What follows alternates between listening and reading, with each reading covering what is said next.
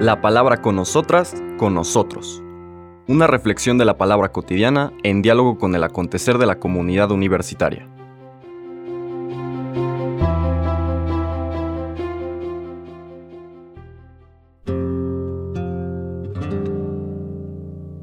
Hola, buenos días. Bienvenidas, bienvenidos a la palabra con nosotras, con nosotros.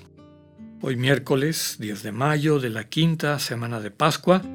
En México es el Día de las Madres. Un saludo y una oración muy cariñosa por todas las mamás que nos escuchan y le pedimos al Señor una gracia especial por la manera como de forma muy particular encarnan el amor divino en medio del mundo.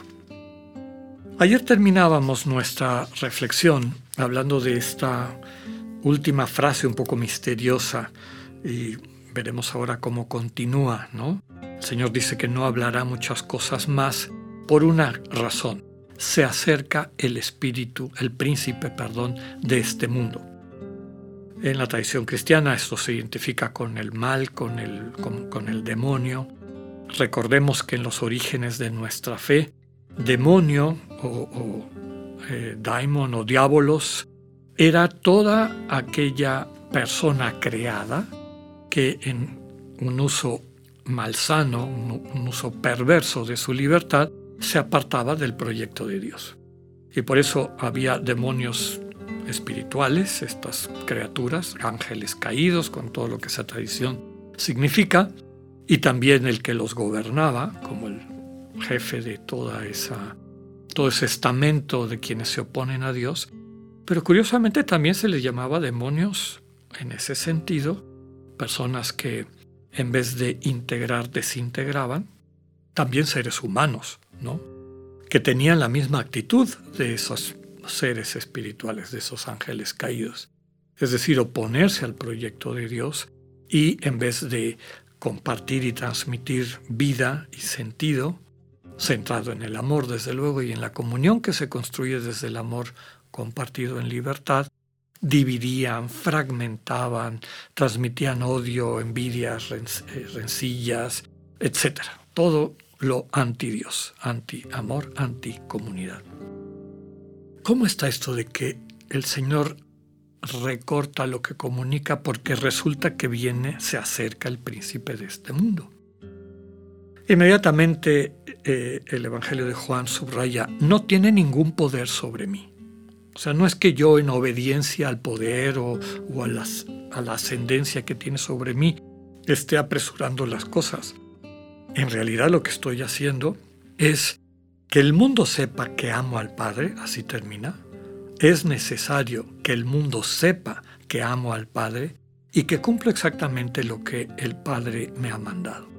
Desde luego que esta es una referencia clara al misterio de la cruz y a la redención en la cruz varios elementos importantes que pues tienen más un referente teológico que de teología bíblica o de exegesis bíblica.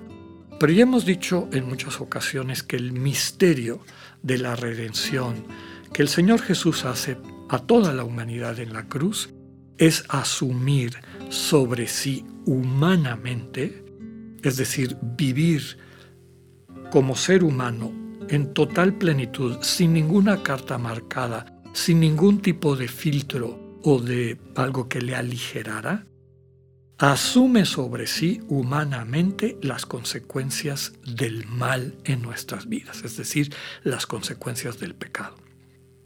Por sus llagas somos sanados. Y el mismo cuarto cántico del siervo sufriente de Yahvé del capítulo 53 de Isaías, más adelante dice, esas llagas son nuestras llagas que ha asumido sobre sí. No es, digamos, un sacrificio para calmar la ira de un Dios vengativo, ese Dios no existe. Es un Dios que nos ama tanto que sabe que la manera fundamental y radical de transformar el mal y las consecuencias del mal en nuestras vidas es asumirlas sobre sí humanamente descargarnos de ellas. Que eso que nos está matando, nos está haciendo daño, nos deje de hacer daño porque Él lo toma sobre sí, tal como lo describen los cuatro cánticos, pero en particular el cuarto cántico del siervo de Yahvé. Podríamos decir que el príncipe de este mundo, es decir, el mal y todos los que lo representan, tanto quienes son peones de ese proyecto o prestan su vida para eso, como quienes dirigen humanos y espíritus ese contraproyecto de Dios, pues en, todo el drama de la pasión parece que creen que la llevan ganada. Y en el momento en que muere el Señor en la cruz, parece que han triunfado pero como desde el principio de nuestra fe y desde luego sostenido en la experiencia de la resurrección, la estrategia de Dios fue todavía más profunda, sabia y finalmente el triunfo del bien sobre el mal, del amor sobre el desamor. Algunos autores decían, pensó que se había tragado a Jesús, se lo había comido completito, pero desde las entrañas del mal, el Señor destruye ese proyecto y nos transmite una nueva vida, esta vida que nos quiere compartir. Hoy empezamos con el capítulo 15, con una parábola muy bella. Es la parábola de la vid, versículos del 1 al 8. Sigue el, el proceso de estos discursos. Ahora pasamos al segundo discurso que tiene que ver con este símbolo de la vida.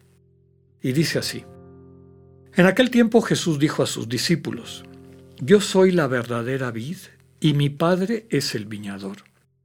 El sarmiento que no da fruto en mí, Él lo arranca, y al que da fruto lo poda para que dé más fruto. Ustedes ya están purificados por las palabras que les he dicho. Permanezcan en mí y yo en ustedes. Como el sarmiento no puede dar fruto por sí mismo si no permanece en la vid, así tampoco ustedes si no permanecen en mí. Yo soy la vid, ustedes los sarmientos. El que permanece en mí y yo en él, ese da fruto abundante, porque sin mí nada pueden hacer.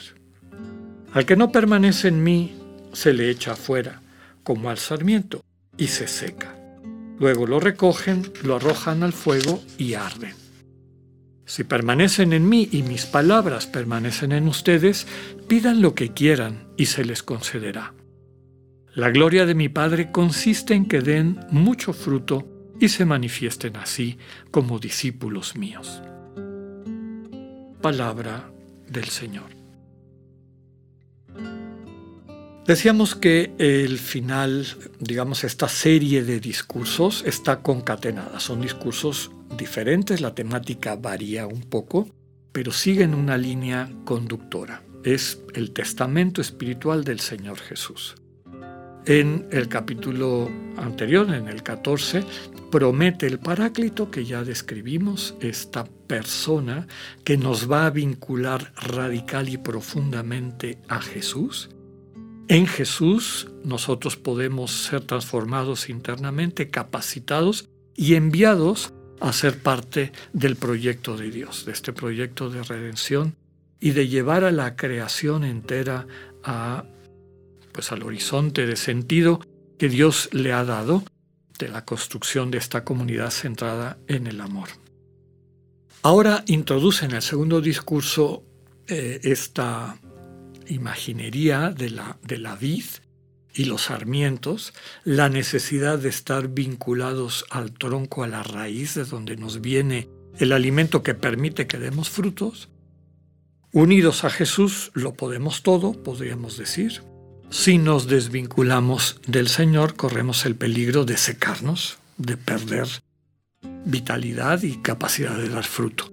Y finalmente termina toda esta imagen, esta parábola, subrayando que la gloria del Padre, el querer del Padre, la manifestación plena de su presencia, todo lo que significa este término de gloria o, doxa del Padre, es que demos fruto.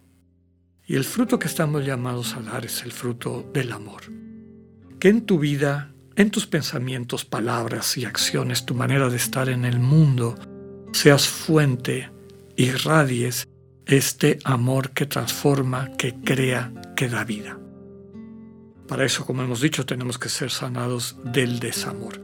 Y a eso hace referencia lo de podar. Fíjense que el término griego para podar es el mismo que para limpiar, tratados. Entonces, cuando dice podar, también está, está jugando con palabras, ¿no? Te va a podar, te va a limpiar para que puedas dar fruto, es decir, para que puedas encauzar las energías, las capacidades que Dios te ha dado en un proyecto de construcción de vida. Pidámosle al Señor esa gracia. Que tengan un buen día, Dios con ustedes.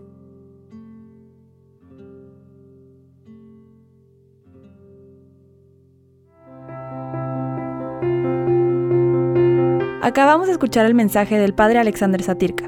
Escúchalo de lunes a viernes a las 8.45 de la mañana por radioiberoleón.com, a través de nuestra app gratuita para iOS y Android o por Spotify. Esta es una producción de Radio Ibero León en colaboración con el ITESO, Universidad Jesuita de Guadalajara.